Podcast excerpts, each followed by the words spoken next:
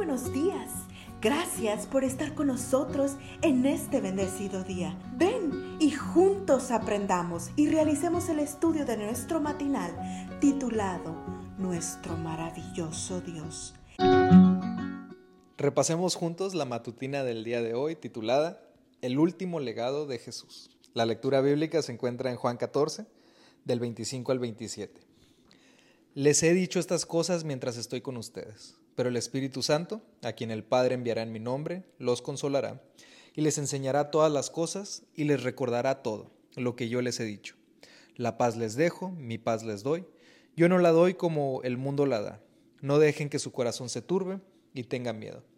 Las palabras de nuestro texto de hoy son parte del discurso de despedida de nuestro Señor. Fue dirigido a los discípulos en el aposento alto antes de que partieran al Monte de los Olivos. El discurso comenzó, curiosamente, apenas Judas salió. Después de que Judas salió, Jesús dijo, Ahora el Hijo del Hombre es glorificado y Dios es glorificado en él. ¿De qué habló el Señor? ¿Habló de la gloria de la cruz? ¿De la misión que encargaría a sus discípulos? ¿Del amor que debía prevalecer entre ellos al anunciar su regreso? Y espacialmente habló de la promesa de su, su Santo Espíritu.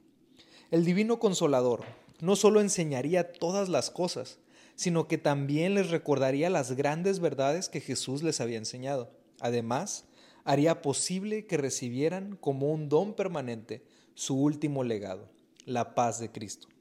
En su discurso a los discípulos, Jesús no hizo alusión aflictiva a sus propios sufrimientos. Su último legado a ellos fue un legado de paz.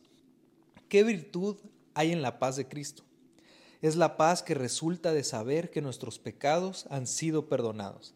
Es la paz de Dios que sobrepasa todo entendimiento y que guarda nuestro corazón y pensamiento en Cristo Jesús.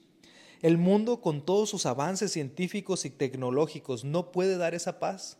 Tampoco pueden las riquezas. ¿Por qué?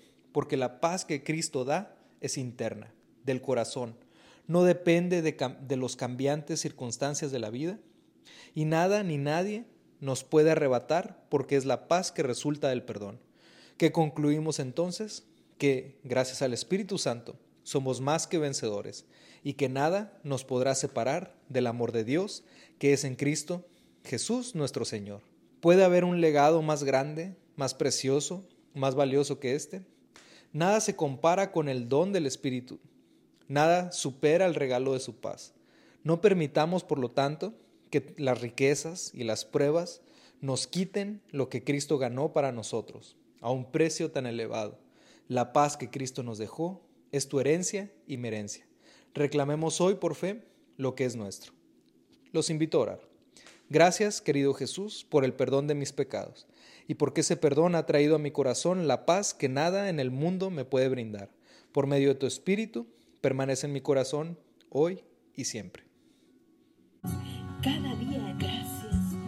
Gracias Dios por darnos la tranquilidad necesaria para enfrentar los retos, alegrías y dificultades de este nuevo amanecer. Porque el Señor tu Dios está contigo. Como guerrero victorioso se deleitará en ti. Con gozo te renovará cada día con su amor. Te esperamos el día de mañana para continuar cobrando aliento